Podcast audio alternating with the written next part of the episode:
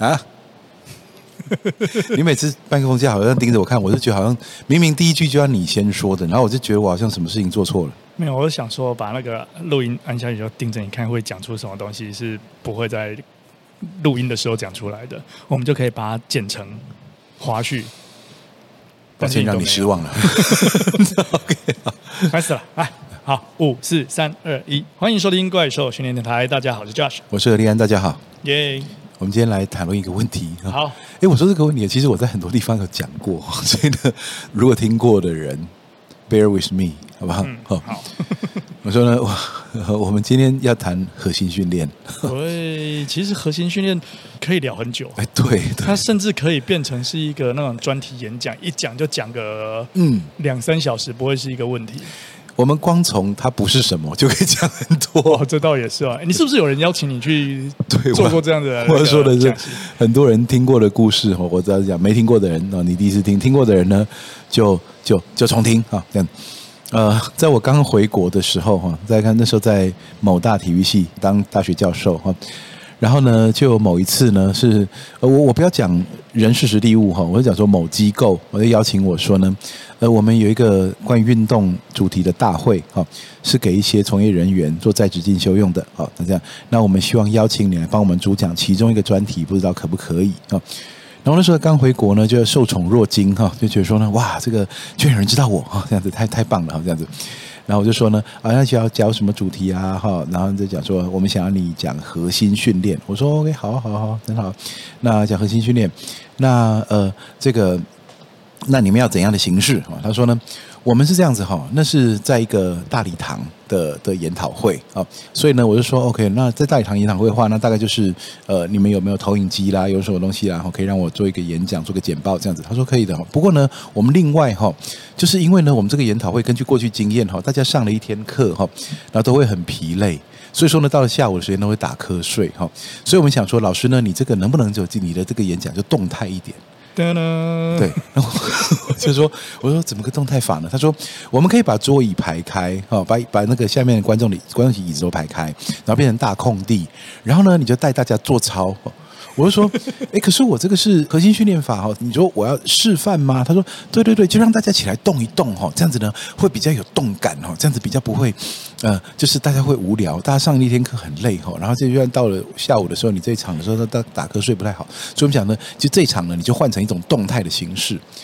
我就说这个动态形式，我不太想象得到，我目前可以怎样提供一个，呃。人数也不少，啊，几十上百人哦的一个大讲堂，然后呢，我同时可以带这么多人，没有器材，然后又必须是安全的。那我现在不太知道怎么办哈。那你可不可以保留，让我规划一下？我我看一下，如果不行，我还是用学科，可以的话，我就带数科，哈这样子。然后呢，但是我说有很高的几率是不行的。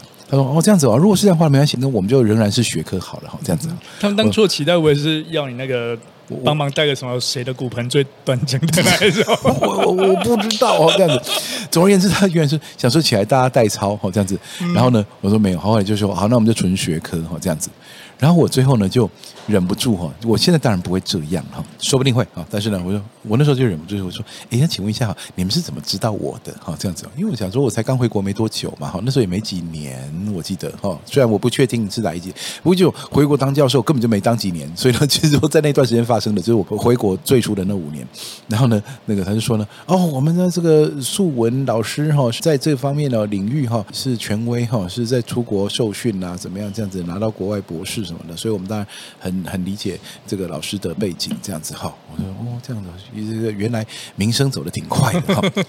然后最后呢，我就说好，那还有没有其他问题？他就说呢，哦，是这样子哦，那个我们现在在筹备这个大会啊，哈，其实有很多主题，我都还没找到讲师哈，不知道说老师能不能帮我们介绍一下其他相关的讲师哦，可以来帮我们提供一些的这个呃演讲这样子。我说好啊，那你还需要哪一门课还缺讲师？他说：“哦，我们还缺一个人要讲激励及体能训练。”什么？你果然明星走得很快，对，他完完全不知道我是学什么的，所以呢，他们找我上核心操，而且想要叫我大教大家做大会操哈，这样子，然后然后，然后另外推荐一个另外那个对，然后呢，另外呢，请我们，我知道这不是你的专长哈，但是你能不能找一下你有没有认识的人哈，可以讲肌力体能训练哦，这样子，然后我就很尴尬的说啊，我现在这个肌力体能训练，其实我那个我已经不太记得我怎么回答他了哈，但我就想说，我就帮你讲这个核心训练就对了哈。那我说核心训练呢？当然我最后没有去代操。那我说呢，我们来谈一下 到底什么是核心训练啊？我想呢，时至今日哈，呃，懂的人越来越多啊。那呃。不懂的人还是很多，对，还是有很多人觉得说有腹肌就是核心很好。对，所以说呢，其实鸡同鸭讲的几率比前几年更高了啊。其实你们反正大家都不懂，所以全部都讲错的啊。那后来大家终于开始懂了啊，然后开始有人讲对的。但是呢，因为旧的东西没有不见，那它就仍然存在。所以我们先讲一下 core training，我们来 revisiting the core，这样子，我们来回到重新访视一下这个核心这个东西。其实呢，在英文里面啊，core 这个词，core training，其实它本来有另外一个意思，它指的是。课表里面位居最核心、重要性最高的训练项目，其实是我们现在所谓的主项目。所以你想讲说，呃，What's your core training？他说 Squat。我今天的课表核心训练是 Squat，为什么？它指的不是你怎么样拿什么东西练腹肌，拿什么练核心，它指的是你的课表里面什么动作最重要。你今天这张课表里面有深蹲啊，里面有二头肌弯举啊，里面有这个呃微笑肌、咀嚼肌，哦这样子哦。但是呢，深蹲就显然是这张课表里面最重要的一个，好，那所以呢，就是变成核心训练动作啊，这样子，所以可以是深蹲，可以是硬举，可以是卧推，卧推、深蹲、硬举、肩推，这都被当成核心训练，其实主项目的意思。好，那后来呢，在美国的业界，不知道谁开始的哈，就是把腹肌啊、躯干训练叫做 core。人体的 core 就不是课表的 core，不是课表核心了，是人体的核心。所以呢，就把这核心训练变成人体，好，人体。那最主要核心，它如果真的要学术上面哈，最接近学术上定义的话，大概讲所谓的腰臀骨盆系统。但是因为在业界哈，这个最主要就是体态为主的这种发展方式哈，这种这种时尚操作哈，就反正练身体就练体态，练镜子里面看得到东西啊。所以呢，这个腰臀骨盆系统里面哈，大概呢就会被叫做核心训练，叫做腹肌训练。所以呢，腹肌训练逐渐的变成核心训练代名词，核心训练跟腹肌训练互为代名词，所以到最后人家讲说核心训练是什么？就是练虐腹，就是要让腹很酸，腹肌很酸很酸的这种这种东西，就叫核心训练。OK，好，所以这一个一整个就走偏了哈。那走偏了以后呢，就大行其道。所以呢，到后来大家所知道的核心训练，像什么垫上核心运动啊，或者是说呢地板核心运动，或是药球核心训练、徒手核心训练啊，这个核心大会操哦这样子，或者说我来练核心，我今天怎么练核心这样子，甚至呢，连早年那些他课表里面啊，本来 core training 指的是别的东西的人，他最后都在说哦，我今天课表里面呢有这个 bench press、squat、deadlift。还有 core，他就把自己把它分出来了，也就是说呢，他主项目就直接写主项目了，那他 core training 就变成核心训练，所以呢，就变成腹肌训练，名词就整个转换过来了。好，知道这段历史之后呢，我们就看到，实际上呢，那核心到底要怎么练？我说呢，很多人都认为说，那是针对啊、这个表层哦六块肌做训练。我说这就是真的很标准的肤浅的，为什么？我不是讲你肤浅，我是讲呢，这就是只练皮肤那面最下面那一层，这 叫肤浅。为什么呢？因为我们看到六块肌其实是腹直肌的样貌，而它有几块几块，其实跟人天生的这个呃肌肉的这个呃长相是有关的。好，你肌肉呢汇聚到变成这个肌腱，然后筋膜，然后呢又连接了别块肌肉去，所以才会有这样。所以呢，你看像阿诺，阿诺没有八块腹肌，六块腹肌，阿诺的腹肌很大块，它是四块肌。所以人家讲说，我练出六块肌，下面你就你如果你天生长那样，你就练到像阿诺如此精壮，你出现四块肌，OK？它的下面四块很不明显，像两大块哦。那所以呢，人家说阿阿诺这四块肌，他们有六块肌。那有人八块肌，有的人甚至呢有十块肌，然后有人还会左高右低，左低右高，也就是它不是对称的。而这个是为什么？这是腹直肌的长相而已，每个人都不一样。OK，好，那核心训练被叫做腹肌训练，所以呢，一些显腹肌的训练呢，哈，那开始大量流窜哦。那这真的是错上加错的一个过程哦。为什么这样说呢？哈，首先第一个呢是要练出六块肌，其实很重要的一件事情，除了肌肉发达之外，其实更重要的一件事情是腹部脂肪度要低。啊，那因为腹部是绝大多数的人的脂肪堆积点，也就是说呢，人从演化上啊，你知道腹部就是人体堆积的能源啊。那如果说你是这种采集渔猎时代，你要跑要跳，你要长途跋涉，你要要要跟动物搏斗啊，那你身体如果要额外携带储存能源的话，储存在哪里最好？就围在腰部那一圈是最好的。嗯哼。所以为什么这个呃，你你你有发现说，人类是从远古时代到现代哦，都会有那种挂在腰上的这种这种腰包啊？所以古人讲腰缠万贯，为什么？因为它多的东西它缠在腰上，最不影响它行动。那所以呢，其实，在演化上呢，脂肪从肚子开始堆。哦，假设我们说脂肪啊，从头开始堆，所以一个人胖了就胖在头顶上的话，其实这行动是会不变的。而如果一个人胖哦，就直接胖在肢端，比如说我胖了之后，我的脚开始脚底开始堆积脂肪，那我的手掌开始堆积脂肪。其实，在渔猎时代哈，采集狩猎时代，这都不方便。所以呢，堆积的脂肪就从腰部、臀部这这从人体中段开始一圈一圈的这样堆起来。好，那所以呢，就是堆在这里。所以你腹肌要明显。一个就是脂肪度要低了，我想这个大家已经基本尝试了。而这个脂肪要低的话呢，它只能够因为它堆积形式的能源，就比方说呢，你无法单靠这个训练消耗哦，不是说训练消耗是无关哦，它是有一点关，但是你无法单靠它，主要靠的是你如何能够去提取身体的堆积脂肪来当做能源使用。那当然就从饮食方面来下手啊。那这部分呢，我们就先讲到这边，不再深究哈，要不然引发饮食宗教战争哈，就不是我们的本意啊。因为呢，饮食派的人哈，就跟你跟他不一样啊，就跟你有不共戴天之仇啊，就。不是，我们不是说每个人都这样，是有人这样，所以我要讲话特别小心啊，这样子。不过总而言之呢，这是从饮食调控去下手哈。所以说，你要假设你的目标是练出六块肌的话，那其实你怎么样虐腹是没什么用的。如果你脂肪厚度是很厚的话，所以我没有说脂肪厚不好。坦白说，如果你没有代谢方面的问题，其实人胖胖的有什么关系？好，这样子这是真的哈。呃，我认为以健康为标为判准，不要以体态为判判断标准哈。所以呢，我认为任何体态只要你健康，OK 的。没有人应该不接受你的体态，也没有人可以用体态来嘲笑你，好，这样子。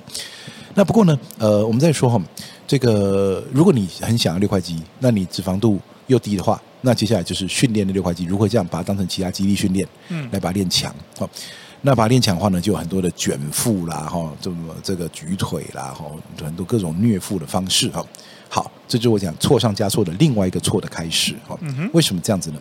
因为呢。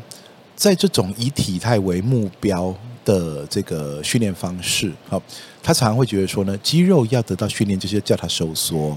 所以像我想要二头肌变粗大，我做什么？我做二头肌弯举嘛，对不对？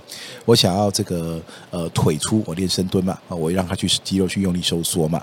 然后我要这个腿后要强，我去练硬举，我去练 RDL 哦，这样子。那我想要这个胸肌要大，我去练卧推。那我想要腹肌要大呢，我让腹肌收缩。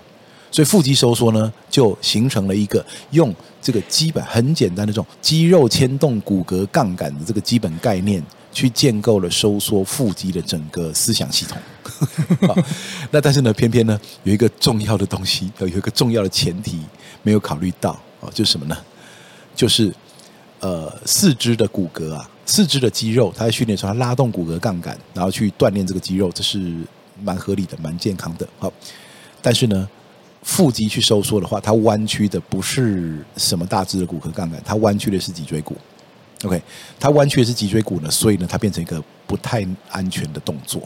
事实上，你也越认真，它的出现风险越高。好，那 我看到有一些这个呃网络社团，然后我会参加一些国外的社团，然后里面讲说，哎，有人说，哎，我一直练仰卧起坐，哈，第一个练练不出腹肌，第二个练得很很腰痛，这样子。然后就有人在下面说啊，你做的不对啊，你应该要再再多做一点啊，这样子 就很可怕哈。那实际上我说呢，这个划时代的这个运动科学专家哈，就是 Stuart McGill，他说核心肌群啊，我们回回归到核心肌群的功用到底在干嘛？第一个，核心肌群绝对不是只有腹肌六块肌，或是八块肌，或四块肌，哈，二四六八块肌，不是这样子的，好。不是只有腹肌，因为呢，你你喜欢腹直肌，它里面还有腹外斜肌，还有腹横肌，再来还有背肌群，还有竖脊肌群，然后上面还有连接到横膈膜，现在连接骨盆底，好这样子。而事实上呢，这个核心腰臀骨盆系统，实际上它包覆的是一个体腔，事实上是两个体腔，就是腹腔和骨盆腔，腰臀骨盆系统。所以呢，腰臀骨盆系统。它其实指的就是腹腔跟骨盆腔的众多肌群。所以，首先讲核心这个词啊，本来是课表的核心，只有我们现在一定要讲人体的核心的话，而且指的是腰臀骨盆系统啊。但这是人为定义的，你硬要说哦，那那那肩膀算不算哦？这样子，我可不可以整个躯干都算？的确有人这样说，我就说整个核整个你讲整个躯干不就好了哦？这样子，难道胸肌不重要吗？这样，那不过呢？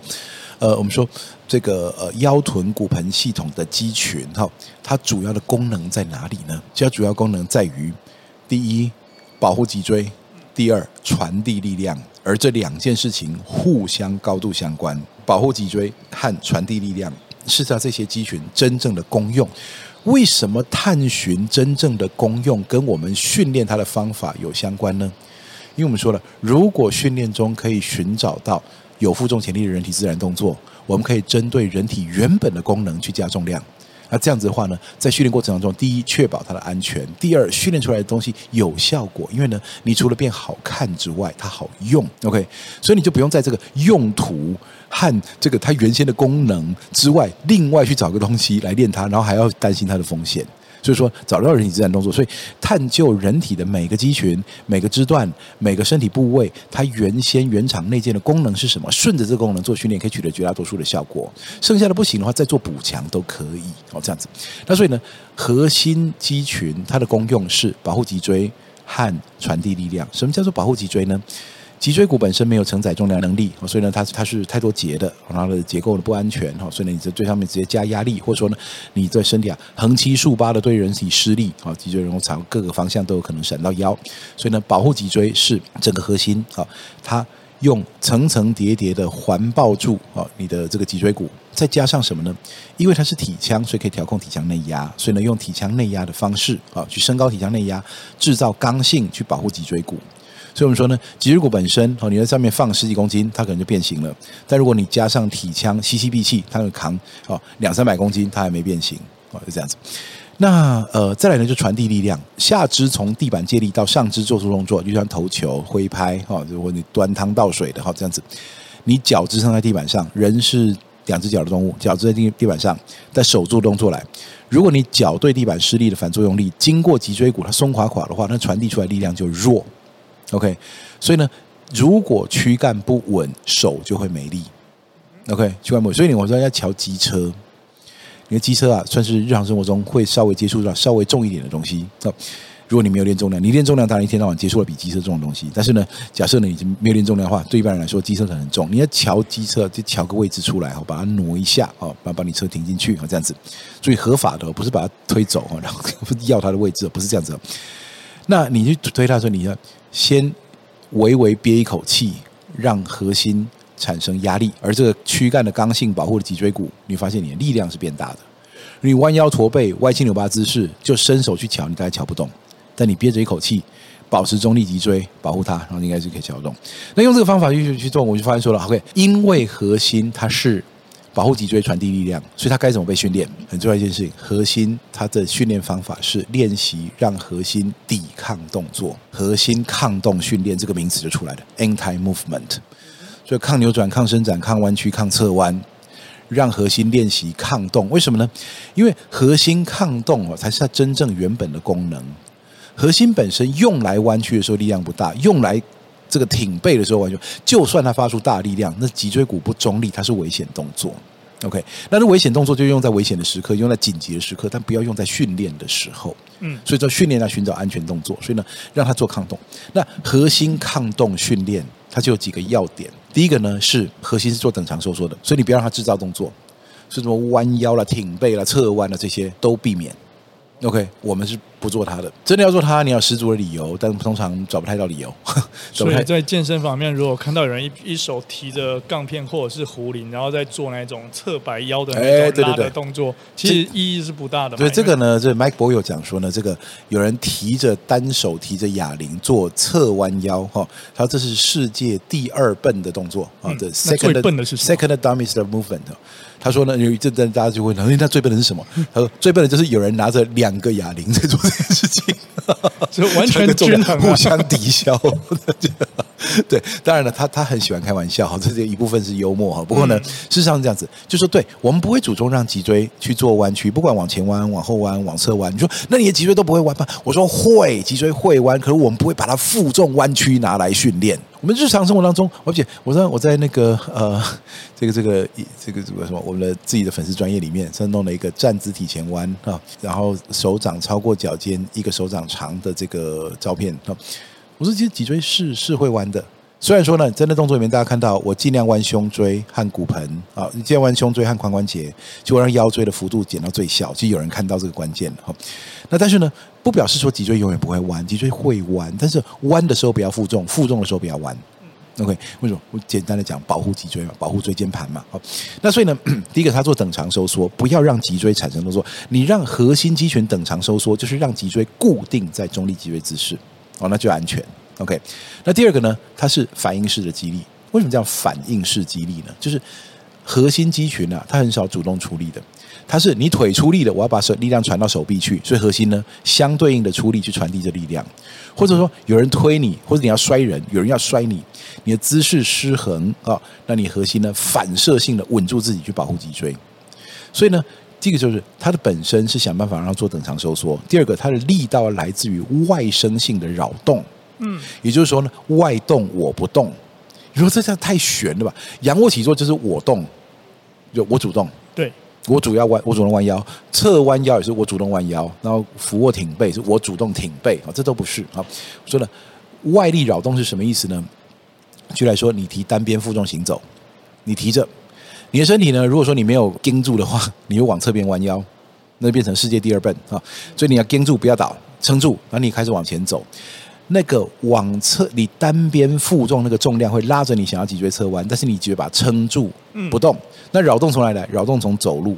你看走路走路，你每一步每一步都在换你的支点。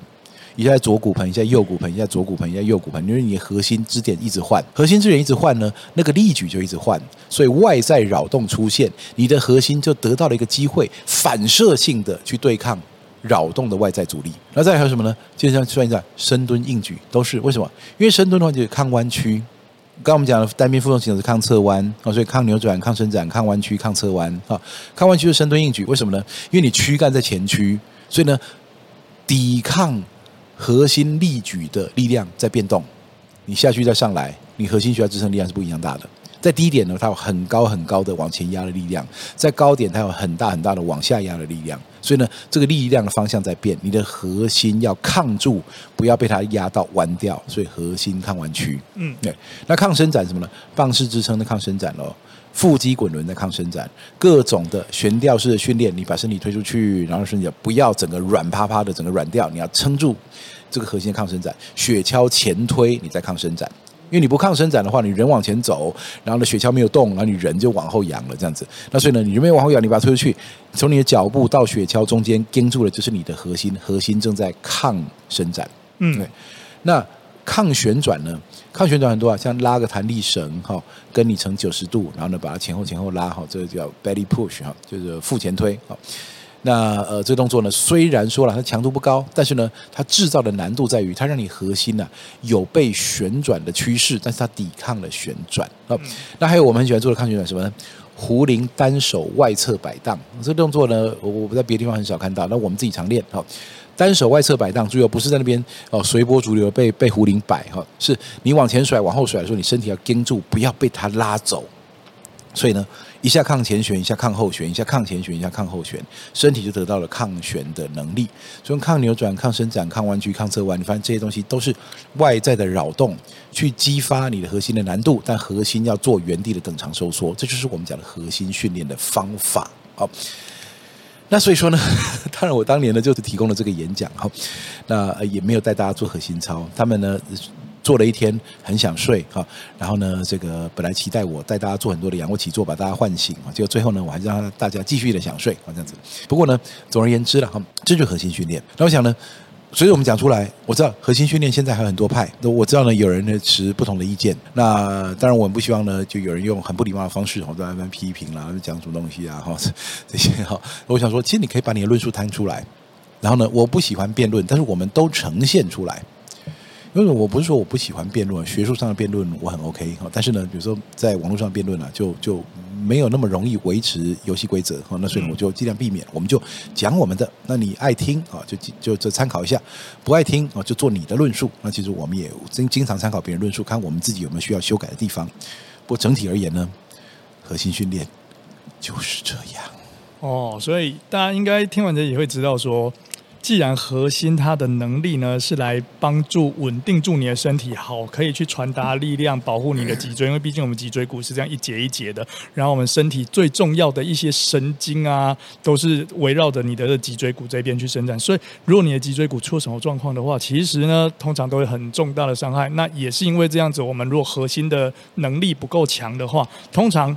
第一件事情，你的那个神经就会自动锁住你的动作，好让你的身体自自主去保护说，哦，这个你这个动作有危险，说让你蹲不下去，或者是那个可能哪些的活动度锁住，然后动作没有办法做完全程这样子，或者直接把你力量拉走，让你停在那边上不来。哎，对，没错，这样子才能够达到一个保护啊。所以在这个状况，核心它的锻炼呢，自然就有它的重要性，而且它也会直接的呈现在很多的运动表现上面。我们在呃训练的过程中，常常看到说深蹲蹲不好，有时候不是你腿了，因为大家都觉得练腿好深蹲，可是有时候深蹲蹲不好，有可能是你脊椎的一些核心的承受能力不够强，所以会发现说，你今天如果多了握把，帮助你的核心稳定住了之后，你的蹲的能力又变好，不是靠你的手推上来，是你稳定住了。也有看过呃，在蹲那一种腰带蹲的。你的那个负重从肩膀降下来之后放在腰带，有可能你就可以再多蹲的一些重量或者是次数组数。所以不管如何都证实了说，哎，我们的核心啊，在这种稳定的能力上面可以帮助很多的运动表现。那既然是稳定，就像刚刚讲，它是一个多方向抗动的反应式激励。对，那自然我们在练习的过程中就。变得不会去用那种反复次数高，而且好像平面在锻炼它的活动度的那一种训练方式。对，因为那跟我们的目的是不一样的。对，所以有了这样子的基础架构之后，我我相信呢，我们的听众之后呢，在选择这种所谓核心训练的方式呢，就会更专注，或者是更有概念，在说哪些的方式是真的对核心的辅助，或者是核心的训练是呃很有它的那个效果。其实像我来讲，我觉得负重行走，尤其是龙门架背负在身上的这种。对哦，这个每次跨步出去，就让你狠狠的感受到说，你不走稳的话，那龙门架摆起来，可是立刻就让你直接就要把它抛弃掉了。其实还有那个举重的接杠动作也是，那杠突然这样落在你胸前，或是的顶在你头顶，哦，不是头顶啊，手撑在你头顶，那一瞬间要停住杠，其实核心要非常出力。所以常常你上一个就是，不管是举重课，或者说像我们怪兽训练做的举重衍生动作，就它不是举重比赛动作，但它是一个简化衍生动作。练完之后，隔天你发现，哎，这腹肌紧紧的啊，挺有那么一点小时候做完仰卧起坐的感觉啊，这样子。那但是没有那个腰痛，没有那个腰酸背痛，但是有腹肌紧绷的感觉。为什么呢？因为它在过程中很出力。所以假设你练 clean 啊，你为了练动作，你练了十组的五下，这五十次接杠，你的五十次必须在瞬间。这个在英有一个专有名词叫 co-contraction 啊，就核心的同步收缩，核心肌群全部同步去接杠的那一瞬间，它是很出力的，而它出的力就是符合我们刚讲，呃，扰动来自外在，所以那杠撞上你了啊，然后再来呢是核心做等长收缩去保护脊椎啊，这个都可以。我说讨论到这边了，我想说最长的发生的一个状况就是呢，我们呃花了很多时间好很多力气，对吧？解释完毕了，然后问同学还没问题啊？那同学说：“啊，老师，我要练六块肌要怎么练？” 如果你真的很在乎六块肌的话，那我说呢，哈，除了第一个，你全身要强壮啊，人不可能这个呃整体很弱，然后就只有腹肌很强哈，除非然后你的强就是有线条。那在路上找个非常瘦的人，然后呢，请他展示一下，他应该就有有你想要的腹肌。那我们说的不是那种，我说的是，你可能要靠着深蹲、硬举的大重量训练，负重行走大重量训练，把整个人都练强壮。再来呢，就是靠饮食去把你的体脂肪降下来啊。那怎样的饮食体脂肪降下来呢？当然有一些个别化，有一些原则可以遵守了，有些必须要尝试错误的过程。那每个人都找对的话，你就会发现，哎，我这样逐渐这样做，我腹肌越来越明显啊。这样子，虽然我们对这一题没有太大兴趣啊，但是呢，说呢，还是可以给一些建议，就是有很多人他花了很多力气在做仰卧起坐，然后花了很多力气在呃想要用这个跑步来减脂，但他饮食没有调好，这是一个。再就是呢，他练出了可能腰酸背痛这些的。那我说呢，不是跑步不能消耗热量，也不是这个呃仰卧起坐不能刺激到腹肌，仰卧起坐当然可以刺激到腹肌啊。他的问题不在于他能不能收缩腹肌，他可以收缩腹肌，他问题在于脊椎的安全性。所以，我如果有人还在用不对的方法去白忙的话，啊，不妨参考一下。其实顺着核心的功能来做训练，是很容易去刺激到他的这个肌肉发展的。那再来呢，就是你如果真的在乎的是他的外表的话，那你需要处理的是体脂肪的问题，那就不是什么训练动作能够带来的效果了。嗯，好，那我们今天的核心训练就先讨论到这边。好，就这样了，拜拜，拜拜。希望下面留言不会有人问说，那六块肌有没有其他练法？好。